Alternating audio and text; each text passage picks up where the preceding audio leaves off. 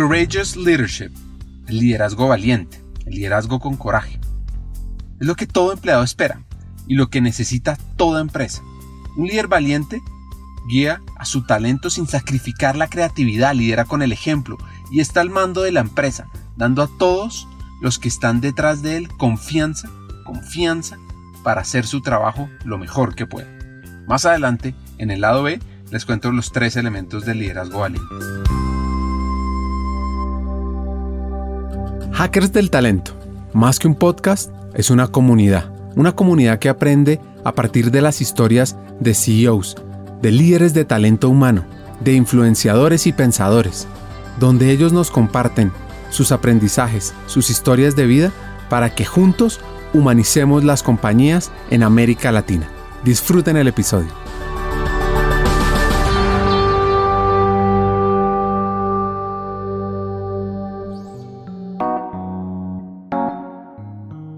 Nuestro invitado de hoy se llama Leon Craig.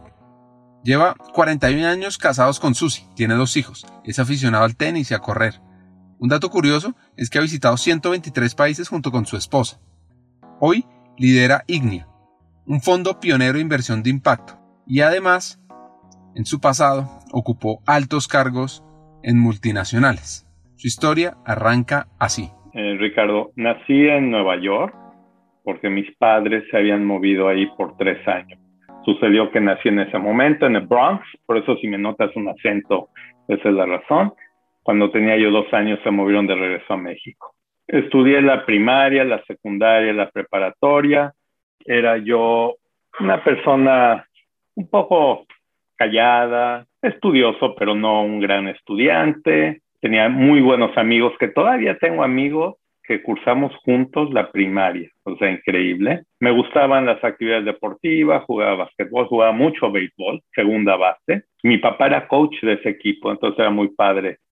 Mi papá era americano, conoció a mi mamá en México, la pidió, se casaron y se fueron para allá, porque ahí trabajaba él. Y después de dos años mi mamá dijo, no, no me gusta aquí, yo quiero estar con mi familia.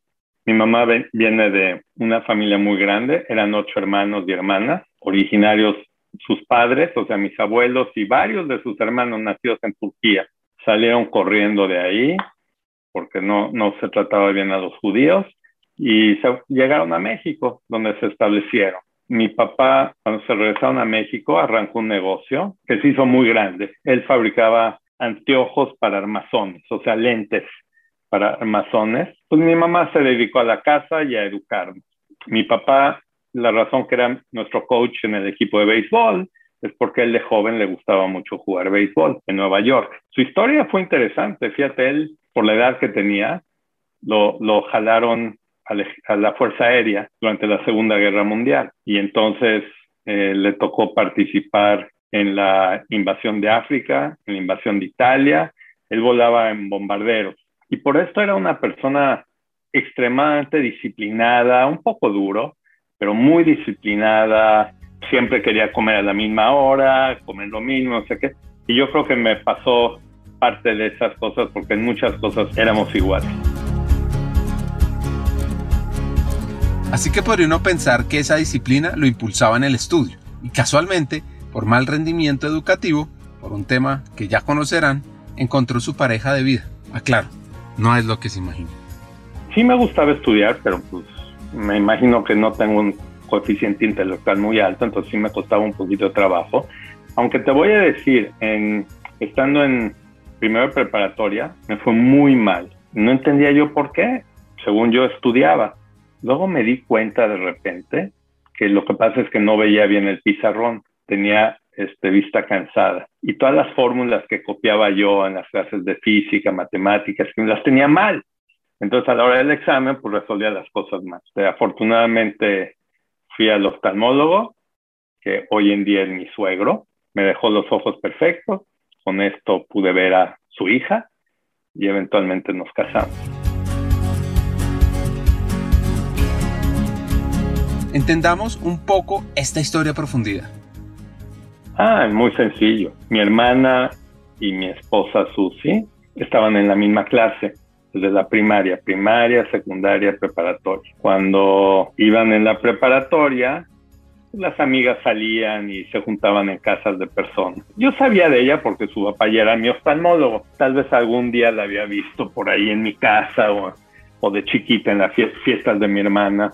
Pero un día yo creo que me tendieron una trampa. Cuando recogí a mi hermana en la fiesta, me dijo, León, ¿podrías llevar a Sucia a su casa también porque no tiene quien la recoja? Sí, con mucho gusto. Sí, pero déjame a mí en casa primero. Pues dejé a mi hermana y tuve que manejar hasta Tecamachalco, que estaba un poquito más arriba, para dejarla. Obviamente empezamos a platicar y muy inteligente me dijo, ¿y, y tú qué, qué haces, León? No, estoy en la Ibero, en la universidad. Ah, yo no la conozco, me encantaría conocerla para cuando este, tenga que ir. Claro, pues un día yo te llevo. Y bueno, ahí comenzamos una relación de amistad nos hicimos novios, pero luego cuando terminé la carrera y me fui a estudiar al extranjero, cortamos, porque pues amor de lejos, no sé cómo dicen ahí en Colombia, pero en México hay un dicho que no lo puedo decir ahorita porque sería un poco fuerte. Más adelante conoceremos qué pasó. Volviendo al momento de sus estudios, llega la decisión de definir qué estudiar. Estudié ingeniería química en México. En la época de la prehistoria no había educación vocacional. Y entonces a mí se me hizo fácil. Dije, a ver, ¿qué me gusta hacer? Me gustaba mucho tres materias, matemáticas, física y química. Entonces empecé a checar, a revisar eh, las materias que tenía cada carrera y, oh, la, ¿qué carrera tiene esas tres materias?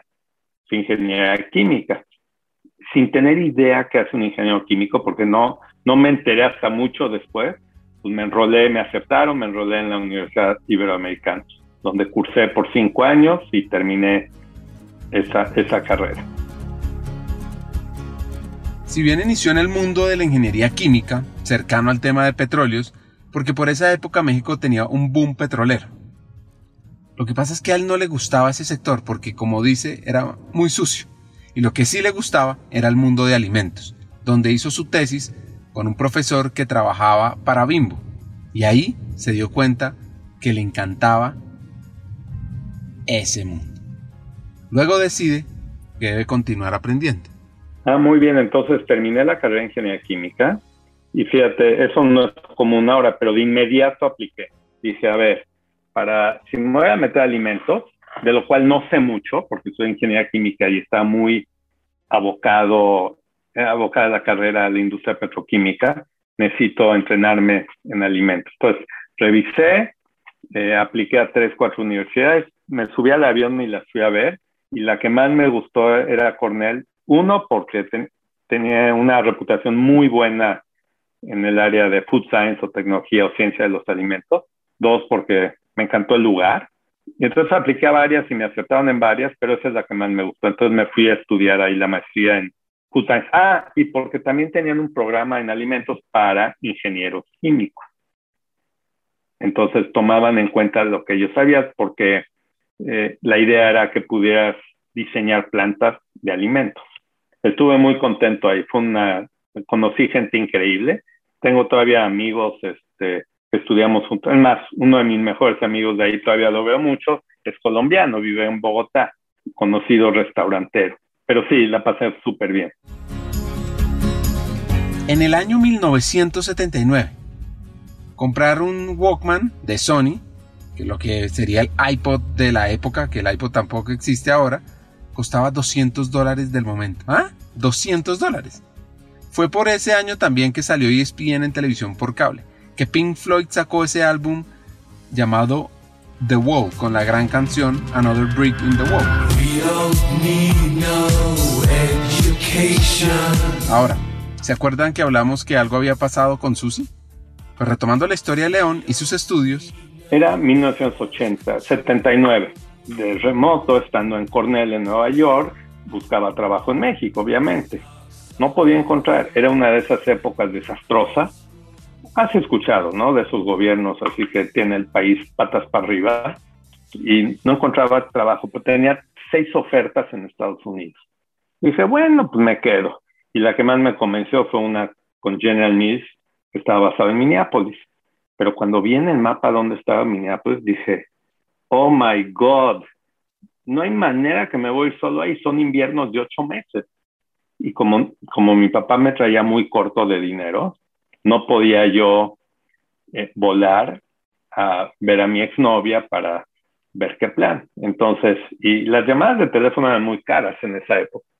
Entonces me, me envalentoné, la llamé por teléfono, hola Susi, ¿te quieres casar conmigo?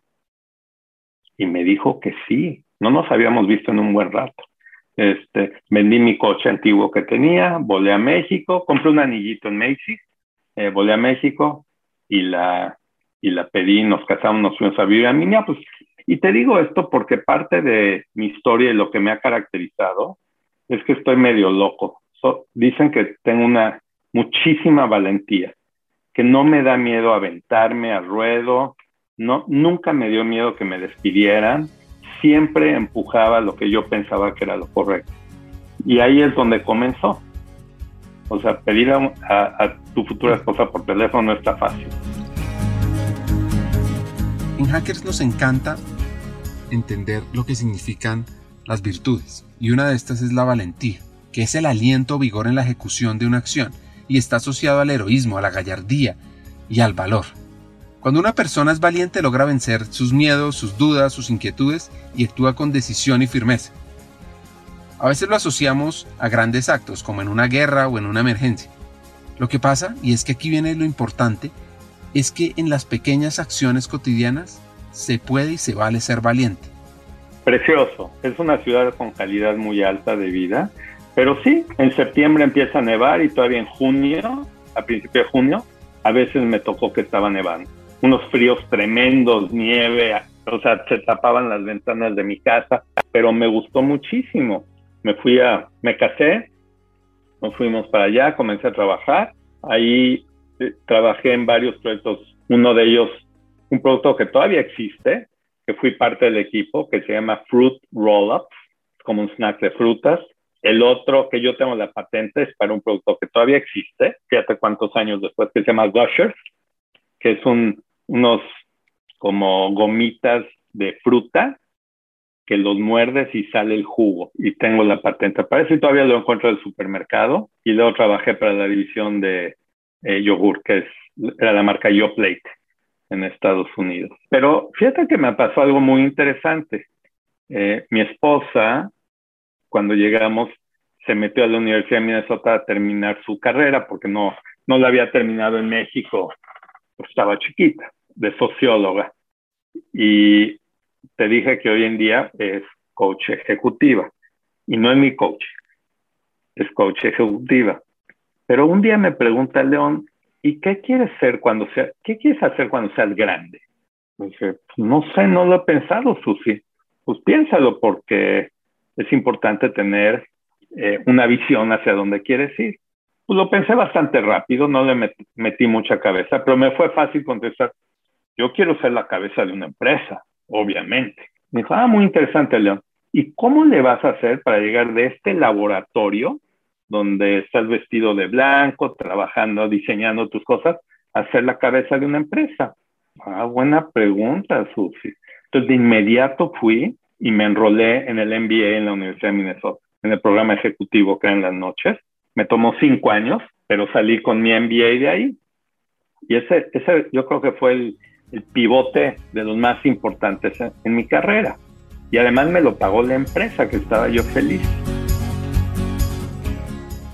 Así que León, que patentó unos productos que en mi infancia fueron maravillosos, los famosos roll-ups o los rollitos de frutas, pues está formado, está preparado tiene un sueño y en esa época, la época que no había internet, debe buscar una cita con el gran, gran jefe, el gran líder. Pues fui quería yo hablar con la cabeza de investigación y desarrollo en General Mills, el señor George Daravinga. Me tomó tres meses hacer cita porque tenía dos secretarias encerrado en su este, oficina, ya sabes cómo era antes la cosa. Y por fin lo logré. Le dije, George, me gustaría moverme al área de mercadotecnia o de operaciones. ¿Por qué, León? Bueno, termino un MBA, tengo, quiero, quiero hacer una carrera para llegar a General Manager y este, pues, de, aquí no voy a... No, no, tú vas muy bien aquí, te hemos promovido varias veces. No, ¿cómo no, George? O sea, te estoy pidiendo que me ayudes. No, te vas a quedar ahí porque vas muy bien. Bueno, me frustré bastante, como te imaginarás. Y entonces a los pocos meses recibí una llamada de una empresa que se llama Mars, basada en New Jersey. Me fui a entrevistar y me entrevistaron como 12 personas, o sea, muchísimo. Y algo que era el hilo común entre esas 12 personas era que todo mundo se había movido de función. La que estaba en recursos humanos se había movido a ser la gerente de la planta o de, de mercadotecnia se habían movido a ver. Dije, esto es, ese es el tipo de empresa que yo quiero que me den la oportunidad de crecer. Renuncié y nos fuimos para allá. Susi ya había terminado su maestría y su doctorado en historia, yo con mi MBA, y nos fuimos para allá y nos fuimos a establecer en New Jersey. Y pues para Mars acabé trabajando 25 años. Una pregunta para ti, Jack. ¿Qué tanto promueves en tu empresa oportunidades claras de crecimiento? Por cierto, si quieres saber más sobre Mars, empresa famosa por crear los MMs, los sneakers y otros chocolates, que también está en el mundo del pet care o del cuidado de las mascotas, te invito a que escuches los episodios 37 y 38 de Hackers del Talento con Andrea Pérez. Bueno, siguiendo la historia. Inicio por ahí, luego nos vamos al tema de la cultura. Muy interesante en Mars. Bueno, entonces entré en RD en, en Mars porque ese era el puesto me tocó la fortuna, me pidieron, León, tú eres de Cornell, has de saber mucho de lácteos. Y sí, porque Cornell, lo famoso en Food Science es lácteos. Acabamos de adquirir una empresa que se llama Dove Ice Cream, que está en Chicago. La acabamos de adquirir y queremos sacar nuestras marcas icónicas, Sneakers, Milky Way, Twix, en forma de helados. ¿Podrías tú liderar este proyecto? Sí, cómo no. Entonces llegué a Mars, en General Mills trabajé 6, 7 años, eh, en el Corporate Headquarters. En mi sexto año conocí al presidente de la empresa en una junta con 600 personas, lo vi de lejitos y solo fue en el último día, cuando renuncié, que entré a la ejecutiva. Entonces, combinando el, el tema de cultura.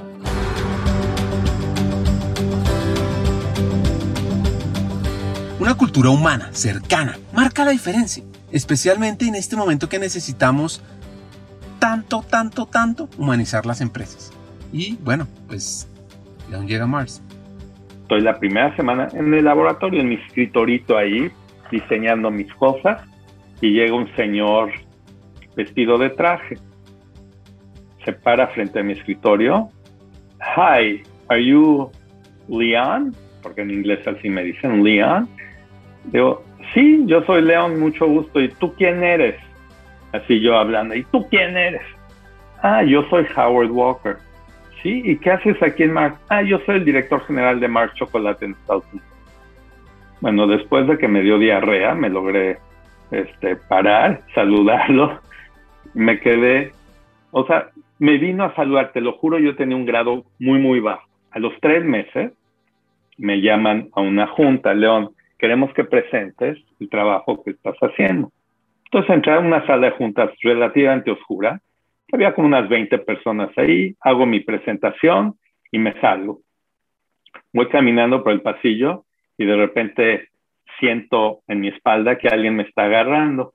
Me volteo y son dos señores más grandecitos, pelones. Y volteo, yes. Dice, ah, hola León, estábamos ahí en la sala juntas y escuchamos tu presentación. Nos interesa mucho platicar contigo y conocerte. Ah, sí, eh, who are you? ¿Quiénes son? Ah, yo soy John Mars y yo soy Forrest Mars.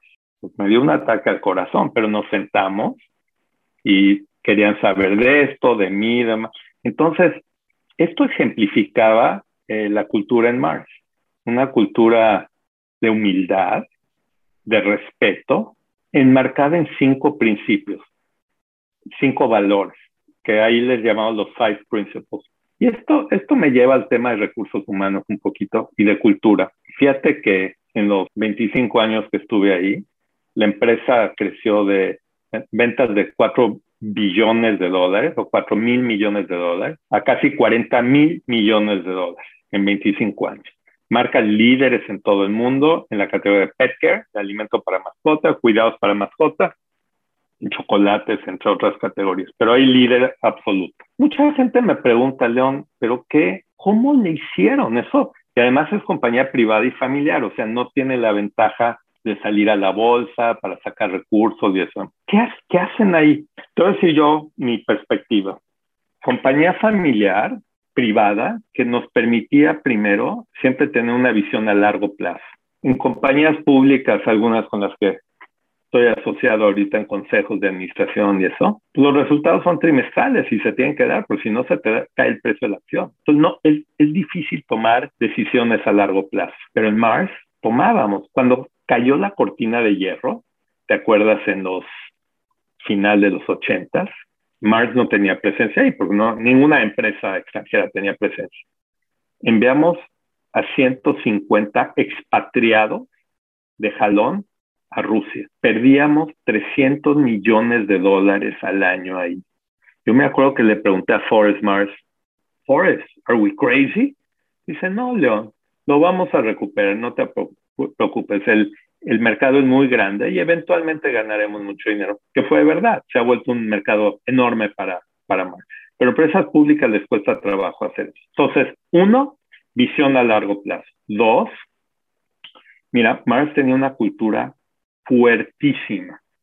Eh, primero enmarcada en cinco principios o valores, eh, que no estaban solo pegados en la pared, sino que todo mundo se lo sabía, sabía el significado y tomaban las decisiones en base a eso. Eh, una cultura también muy plana. Por ejemplo, yo en 25 años que trabajé ahí, desde estar en un laboratorio hasta ser presidente de América Latina, nunca jamás tuve una oficina cerrada. Nunca. Mi escritorio estaba en un salón grande siempre, con igualito mi escritorio a todos los demás. Este, entonces, todo el mundo tenía acceso. Nadie tenía que esperar tres meses para que le dieran una cita. Alguien me quería ver, se pararon frente a mi escritorio y ya, se acabó. Todos, todos, todos teníamos que checar tarjeta al entrar. El presidente de la empresa también. ¿Y qué pasaba? Si llegabas a tiempo, ese día te daban 10% de bono. Entonces, ¿por qué se hacía esto? Porque se quería generar un ambiente de igualdad. Las oficinas casi siempre estaban junto a fábricas. Entonces, en las fábricas, tú sabes, hay una hora de entrada y en muchas empresas los que están hasta arriba llegan a la hora que se les pega la gana. ¿no? Aquí pues, los que más ganan son los de arriba, entonces siempre llegaban a tiempo para llevarse su bono. Entonces había un ambiente de mucha igualdad, de humildad. Teníamos siempre el mismo baño, el mismo comedor. No había comedores ejecutivos, no había aviones, no había baños ejecutivos, todo. O sea, yo iba a miar junto a mi asociado de la extrusora número 4 en la fábrica. Es la combinación de esto, largo plazo y una cultura fuerte, permitía que la empresa empoderara a sus empleados o asociados, como nos llamamos. Ahí no había empleados, eran asociados. Y entonces las decisiones se podían tomar lo más cercano al consumidor o al cliente. Mars, te voy a dar un ejemplo. El corporativo de Mars en mi época, basado en McLean, Virginia, tenía 40 personas para una empresa que tiene más de 100 mil empleados o asociados. Entonces, dado eso, ¿dónde crees que se toman las decisiones? Pues no en la matriz, ¿verdad? Sería imposible con 40 personas. La historia que te voy a contar, que creo que te va a encantar. Yo cuando llegué a México abrí el mercado, porque no existía Mars en México, en 1992 Lo importante es generar verdaderas culturas centradas en lo humano. Llega el año 1992 y les cuento qué estaba pasando por esa época. Una de las canciones de moda era Jump de Kid Cross. También salieron grandes películas como Aladdin, Mi pobre angelito 2, El guardaespaldas y Cuestión de honor con Tom Cruise y Demi Moore. Bueno, volviendo a León, él quiere cambiar de rol. Entonces me voy para atrás un poquito, me disculpas. Entonces desarrollé el proyecto de helado, yo diseñé la fábrica y el producto, que se llama Snickers Ice Cream Bar. Espero que te guste. So you go for a refreshing Snickers Ice Cream Bar. Rich, creamy ice cream with all the great taste of Snickers. Snickers Ice Cream Bar. Sigue siendo el número uno en Frozen Novelty en Estados Unidos. Entonces yo, yo diseñé ese, diseñé el Milky Way también, pero el Snickers es el que sigue siendo el número uno. De ahí, cuando terminé ese proyecto que era en Chicago, me dijeron, León, ya se acabó aquí, te vamos a regresar a Hackettstown, pero ya no hay tu puesto. ¿Qué quieres hacer? Ah, quiero irme a Mercadotecnia. Entonces fui a hablar con la cabeza de Mercadotecnia, el director. Oye, me gustaría moverme para acá. No, es que tú ya eres zona 5 y no te puedo poner como brand manager porque tú no sabes nada. No, yo sí sé, tengo un MBA, sé interpretar al consumidor y hay un chorro de rollos. No sabes nada, no te puedo poner zona 5. Digo, ¿cómo le hacemos? Dice, estoy dispuesto si te mueves un nivel para abajo, o sea, una democión a zona 6, democión con salario y todo, ahí te puedes entrenar. ¿Estás dispuesto? Me fui para abajo un nivel, tomé un corte de salario y entré a mercadotecnia. Ahí tuve la fortuna que al año me promovieron de regreso a mi puesto. Me imagino que los engañé, que creían que había aprendido mucho. Este, y me tocó la fortuna de lanzar un producto al mercado americano la primera entrada de Mars a chocolate sólido, que un producto se llama Dove Chocolate, chocolate Dove, que hoy en día vende yo creo que un par de billones de dólares. Se ha vuelto una marca muy, muy importante. Entonces adquirí mucha experiencia en mercadotecnia. Durante las presentaciones al management y a los dueños y había siempre un señorcito que se sentaba ahí atrás, que era presidente de la mitad del mundo. Su nombre es Phil Forrester, una persona a quien quise muchísimo desafortunadamente ya falleció. Y él un día me llamó, oye León, tú eres de México, ¿verdad? Sí. Me gustaría, ¿te gustaría ir de regreso a Latinoamérica? No, ¿cómo? No, yo vivo feliz aquí en New Jersey, en una, arriba de una montaña, mis hijos ven a los venados en las noches, déjame en paz. Semanas después me vuelve a hablar, León, no, no quiero, déjame en paz. En es, poquito después fallece mi suegra joven. Y mi esposa me dice, León, nos tenemos que regresar a México porque mi papá está solo. Está bien, pues déjame ver cómo renuncio. Y da la casualidad que viene Phil Forster por tercera vez, no se da por decir León. Sí, ya me interesa. Ah, pues este, ¿qué te parece Chile o iniciar por Chile? No, no, no, no. Pues ¿dónde quieres ir? Si voy a México nada más. ¿México? Sí, México. Bueno, está bien. Entonces, bueno, acepté el reto. Esto fue en 1992. Y con, como te decía, con mi esposa y mis dos hijitos, que creo que tienen siete y cuatro años, nos movemos a México. Estoy ahí como unos, no había nada, no tenía nada. Empiezo haciendo un distribuidor, como a los 30, 45 días me habla John Mars a mi primer teléfono celular. Y en inglés, Young Man, así me decía siempre. ¿Qué haces en México? ¿Cómo que hago en México? Pues Phil me pidió que viniera a arrancar el mercado. Pues no, yo le dije que odio a México y no quiero hacer negocios ahí y le dije que si metía a alguien iba a despedir a esa persona y a él también. Pues me quedé frío, ¿no? Dice, bueno, ya que te tengo en el teléfono, ¿cómo vas? Le digo, pues mira, no muy bien, porque Phil ya sabes que viaja mucho en África, en Medio Oriente, y son las épocas que pues, no se llamaba por teléfono, ¿no? Digo, no lo he podido localizar. ¿Para qué lo quieres localizar? Bueno, para preguntarle si esto más. Oye, León, ¿cuántos años llevas en Mars? Le dije, seis años, John. Do you know the five principles? ¿Conoce los valores de la empresa? Claro que sí, John. Well, use them, damn it. Pues úsalos, carajo. Y me cuelga el teléfono. Yo me quedé, ¿qué, ¿qué es esto? Me tomó como unas dos semanas pensar y saber que lo que me estaba diciendo es, los cinco principios o valores son, es un marco de referencia. Lo rompas, pero haz lo que tengas que hacer para avanzar el negocio. Y el resto de mi vida en Mars fue lo que hice. Y ese es el valor de la cultura, el empoderamiento del cual te, te platiqué, que me permitió ser el rey de México primero y el rey de América Latina después. Por eso me dicen el rey león, obviamente. Tomar las decisiones lo más cercano al consumidor, al mercado. Y eso es lo que hace, además de que te genera pasión, que yo creo que es un tema muy importante, te da la ventaja sobre los competidores, que tienen que estar llamando a, a Bélgica, París o yo, a Suiza o yo qué sé dónde para pedir permiso.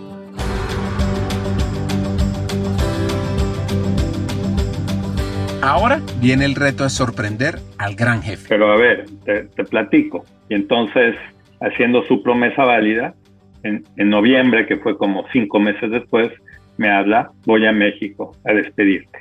Pero pues lleva muy lento, o sea, el distribuidor pésimo. Entonces hice trampita. Me traje algunos, teníamos una unidad mucho más desarrollada en el Caribe. Me traje algunos vendedores y promotores por varias semanas y yo sabía que John iba a aterrizar en Monterrey y luego iba a ir a Ciudad de México y que ahí me iba a despedir. Quería ver el mercado y entonces organicé una ruta real. ¿Tú sabes lo que es una ruta real? Un engaño. Por cierta ruta pones exhibidores de chocolate y espectaculares, publicidad, y entonces es la ruta real para los reyes, ¿me entiendes? Pero engañosa, porque no íbamos vendiendo producto, íbamos colocando producto. Y entonces aterriza en Monterrey y me dice, lo llevo por la ruta real, que no se da cuenta, que es una ruta real, y en la tarde volamos a la Ciudad de México y la mañana siguiente por la ruta real de la Ciudad de México. Como a las 11 de la mañana me empiezo a sentir bastante mal. Y dije, ya, tengo que confesar. Entonces dije, John, te tengo que mostrar algo. Lo saqué de la ruta real y le mostré la bruta realidad, que no se veía un chocolate, pero ni de casualidad obviamente se, le empezaron a saltar las venas, que se le veían porque estaba pelón, o está pelón, este, y pues me empieza a gritar. Dije, mira, John, es bien sencillo. Algún día lo voy a resolver, pero si me despides ahorita, así se va a ver el resto de tu vida. Si me dejas trabajar y figure it out, algún día se va a ver como lo que acabamos de ver. Se dio la vuelta y se fue al aeropuerto y me dejó trabajar. Y la razón por la que no quería estar en México, porque Mars se, estaba expandiendo por todo el mundo, es que en los 40 eh, el papá tenía una fábrica aquí, en México, que fabricaban chocolates. Según ambos, John y Forrest, se las expropiaron. Según yo, que me, logré conocer a una persona que trabajó ahí este, hace pocos años. Me dijo, no, León, la empresa estuvo manejada muy mal a nivel local, perdieron hasta la camisa y la, empresa tuvo que cerrar. Entonces ellos se quedaron con esta idea de que algo había ocurrido mal ahí y no querían hacer negocio en México. Pero fíjate, en los, en los años que yo estuve ahí, la llevamos, en esa época Mars tenía como unas 80, 90 unidades de negocio, la llevamos de ser número 90 a la número 6 en, el, en la lista de, o sea, muy, muy, muy importante, muy rentable. Y luego América Latina, se volvió la, región de más alto crecimiento en el mundo. Pero fíjate, todo esto tiene que ver con la cultura y la importancia de la cultura. La evolución y crecimiento de Mars depende de su gente, de la gente correcta, en el puesto correcto, en la región correcta. Mira, cuando tomé la región, la verdad es que la región fuera de México iba súper bien. En México teníamos tres negocios. Teníamos chocolate, teníamos alimento para mascotas y teníamos dulces.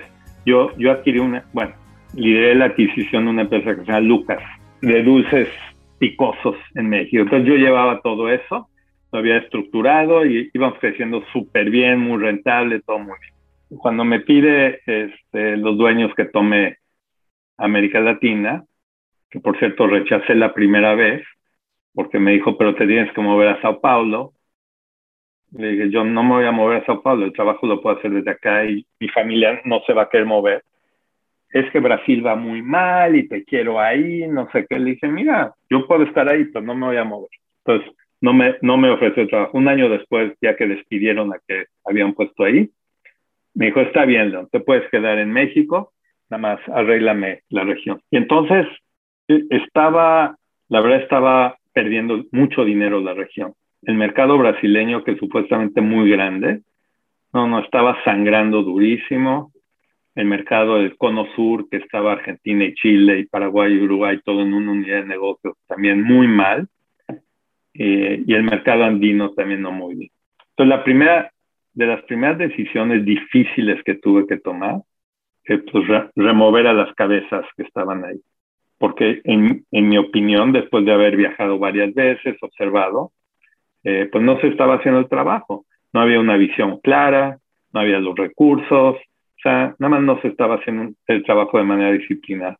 Examinando, no, no teníamos gente ready now, pero dije, pues me voy a tener que arriesgar. Al que estaba en Andino, o sea, Colombia, Perú, Ecuador y Bolivia, que llevaba el negocio, que era un negocio más pequeño, Carlos, le ofrecía trabajo en Brasil. Como que le costó trabajo, porque moverse a Brasil no es fácil, pero dada la envergadura del reto, dijo, va, y lo moví. Y luego, al que era el director de mercadotecnia en Brasil, de chocolate, que no tenía una buena relación con él, la verdad. Pero todo el mundo me hablaba maravillas, León, me diste mal, no sé qué. No, pero es que es un esto y lo demás. No, no, León, llégalo a conocer. Pues fíjate, usé mi intuición, dije, a ver, si todo el mundo me está diciendo que es un tipo brillante, talentoso, no sé qué, yo lo clasifique mal, pues le voy a dar la oportunidad porque te tienes que arriesgar con gente. Entonces él se llama John y lo moví como director general andino, sí. Él no tenía experiencia de director general. Luego, el Cono Sur, si conoces esa zona, eh, y sin querer ofender a nadie que nos vaya a estar escuchando, pues los argentinos y los chilenos como que no se llevan mucho. Y la matriz estaba en Buenos Aires. Entonces Chile era como un afterthought, o sea, no, no lo pelaban. Y entonces decidí partir en dos y hacer una unidad argentina y separado unidad de Chile. Tuve que escoger talento que tal vez no estaba listo, pero darles la oportunidad. Y tuve mucha fortuna de darle al clavo. Y entonces en base a suerte, intuición y sí un poquito de skills para entrevistar y esto demás, eh, tuvieron mucho éxito. También la verdad es que yo pasaba mucho tiempo allá en, en toda, toda la parte sur de América Latina, porque había ciertos skills, por ejemplo, Carlos, yo sabía que le faltaba skills de estrategia. Entonces me pasaba mucho tiempo ahí tratando de enseñarle, no hacerle la estrategia, pero enseñarle. Y funcionó, la verdad, Carlos le dio la vuelta al negocio en Brasil, hizo muy exitoso. John le dio la vuelta al negocio en Andino, muy exitoso. Este, y, funcionó muy bien la división entre Argentina y, y Chile, porque las decisiones se estaban tomando a nivel local, mucho más rápido y más certero. Entonces, e, e, ese fue el, primer tema que abordé, el talento, pues de los más importantes, porque mira, Ricardo, yo, yo pienso, y, y ahora la última década estoy en Venture Capital, ¿no? Soy socio en un fondo que invertimos en empresas, startups, eh, early stage, y yo mi criterio para dónde invertir, tengo muchos, pero el más importante, el más, la idea puede ser maravillosa, pero si no está el equipo correcto, la cabeza correcta, no invertir. Y en cualquier negocio es así. Tú no tienes al talento correcto, con objetivos claros, apasionados, y pues la verdad no funciona. Pero si logras hacer eso, ya, ya le hiciste. Porque si la idea no funciona, el equipo puede pivotear o cambiar de rumbo. Si tú no tienes un buen equipo, no, no es posible. Entonces, para mí, ahí es donde viene el rol de recursos humanos, la importancia del rol de recursos humanos. El atraer a la gente correcta, el mantener a la organización enganchada, apasionada, creciendo. Y, y yo creo que eso es lo que nos hizo exitosos en esa época.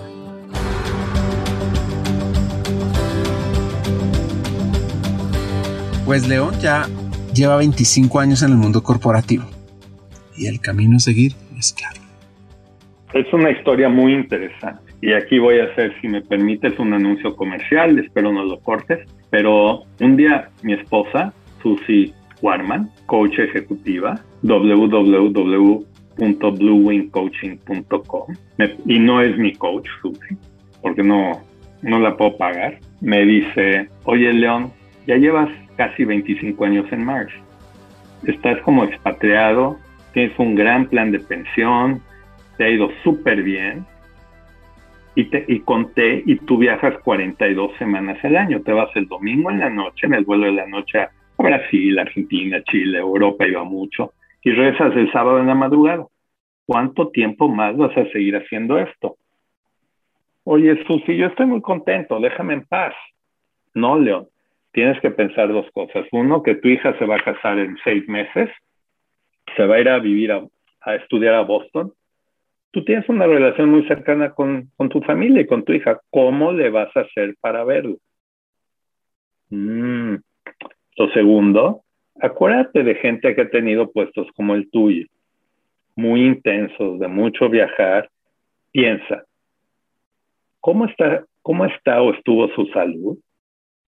¿Cuántas veces se divorciaron? La verdad es que me hizo pensar.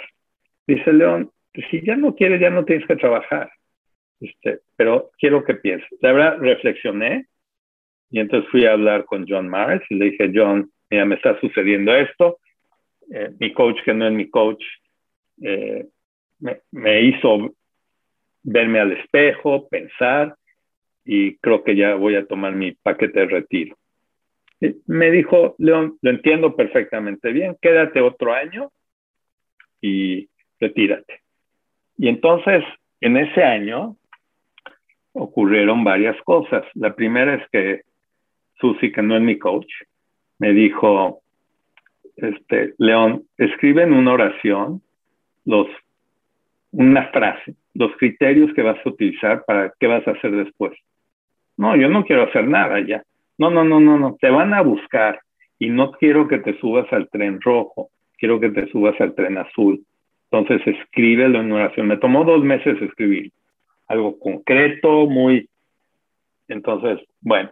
Y en efecto, como me dijo, me empezaron a hablar que de presidencia de Kellogg de América Latina, de Bacardi, me hicieron volar en mil veces a Nueva York que los fondos de private equity como KKR y APAC, estos querían, me querían entrevistar. y seguía yo checando las ofertas contra mi oración y no, ninguna cuadraba, entonces decía que no. Como por febrero, marzo, creo que febrero del 2011, me invita Carlos Mota a, su programa de radio, es un noticiero de negocios en México, y me entrevista por, a causa de que supuestamente eran los 20 años de marzo. Realmente eran 19, pero hicieron la celebración porque yo ya me Me entrevista y dentro de la entrevista, que era a las seis y media de la mañana, me pregunta, oye, León, ¿y es cierto que ya te vas a retirar? ¿Cómo me preguntas esto en la radio? Sí, ya me voy a retirar. Y entonces esa tarde me habla la estación de radio a mi oficina, León, te está buscando alguien que quiere hablar contigo, ¿le podemos dar tu teléfono? Sí, cómo no, de mi teléfono. Y me habla un señor de nombre Álvaro Rodríguez. Y me dice, León, estamos arrancando un fondo, se llama Ignea.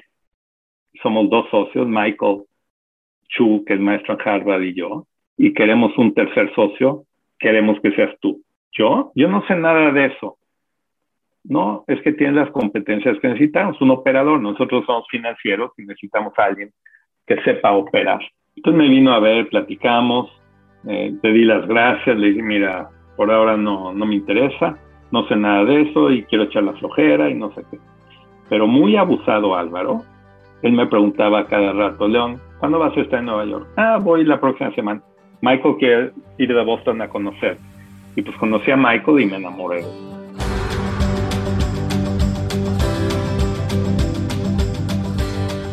¿Cómo lo convencieron? Antes de saberlo, quiero hablarles de un país, Bután.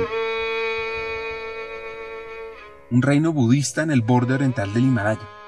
Es famoso por sus monasterios, por sus fortalezas o como se llaman, yongs, por sus espectaculares paisajes que varían desde las llanuras subtropicales hasta las empinadas montañas y valles. Además, en las zonas altas del Himalaya, las cimas como el Yomolari está a 7.326 metros de altura. Son destinos obviamente populares para el excursionismo. Tiene por el otro lado el monasterio Taksang, que se conoce también como el Nido del Tigre, en los acantilados del Valle de Par. Bueno, Siguiendo la historia. Él da la clase Doing Business at the Base of the Pyramid, que por cierto he tomado algunos días porque mi hija estudió en Harvard, me iba como el papá invitado, pero Michael nunca me dejaba hacer preguntas porque decía que le iba a arruinar la clase. Oye, ¿cuándo vas a ir a Monterrey? Yo iba mucho porque la fábrica de chocolates estaba ahí en, en cerca de Monterrey. Vente a la oficina para que conozcas. Entonces empecé a ir a la oficina de cuando me enamoré de la gente, un talento extraordinario. Luego, oye, vente a esta Tapachula, vamos a ir a ver una inversión en barcos atuneros y una marca de atún. Pues me empezó a gustar. Luego me empezaron a platicar del el, este, purpose del fondo, el propósito, y pues, o sea, un mundo más equitativo, se me empezó a caer la baba. Y entonces, cuando me retiré el 1 de julio, invité a mi familia, incluyendo mi yernito, nos fuimos a un viaje de un mes, incluyendo a Bután. Quería yo ir a Bután porque soy eh, creyente en felicidad en el trabajo. Y para esto yo siempre usaba la herramienta Q12 de Gallup para medir engagement, que de alguna manera mide felicidad, no directamente. Y en Bután es el único país del mundo que el gobierno mide la felicidad de su población, se me hizo muy interesante. Entonces quería yo ir a ver.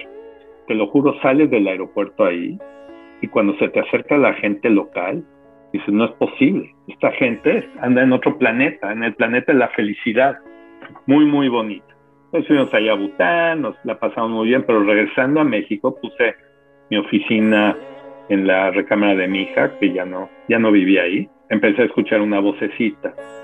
La vocecita decía, León, si vas a estar aquí todo el día, puedes atender a Tomero. León, si vas a estar aquí todo el día, puedes decirle a la cocinera qué hacer en el menú. Pero cuando me dijo la vocecita de Susi León, programas al chofer, no, ya me voy. Entonces le hablé a Álvaro le metí, dinero y me volví socio y director ahí en Ignea, que ha sido algo extraordinario porque tengo socios buenísimos, un equipo súper talentoso y me encanta lo que hacemos. Les quiero contar un poquito de Ignea. Fue fundado en el 2007 para crear un futuro más inclusivo, apoyando e invirtiendo en soluciones diseñadas para la clase media emergente en América Latina. Y es que con más del 70% de la población total conectada a Internet, pues América Latina representa una gran oportunidad para las soluciones tecnológicas que mejoren el acceso y la oferta de productos y servicios a ese segmento de la población de más rápido crecimiento, la clase media. Entendamos lo que se necesita para construir un negocio exitoso que sirva a la población marginada de América Latina. Y eso es lo que hace IGNE al asociarse con los mejores empresarios del mundo y agregar una experiencia fuera de serie. El lado A es la historia de un hacker valiente, de grandes logros, que con tenacidad, creatividad y fuerza impactan talento en la región. Este lado me ha dejado varios hacks. El primero, ser valiente, atreverse para lograr lo que quieres. 2. Aprende a poner la gente correcta en el puesto correcto en la región correcta. Y 3. La cultura no se nos puede olvidar. La cultura mueve y transforma. Trabájala todos los días. Pues en el lado B conocerás sobre qué está haciendo León hoy, su evolución del liderazgo. Y tiene unas anécdotas increíbles. Esto sumado a hacks para impactar el talento.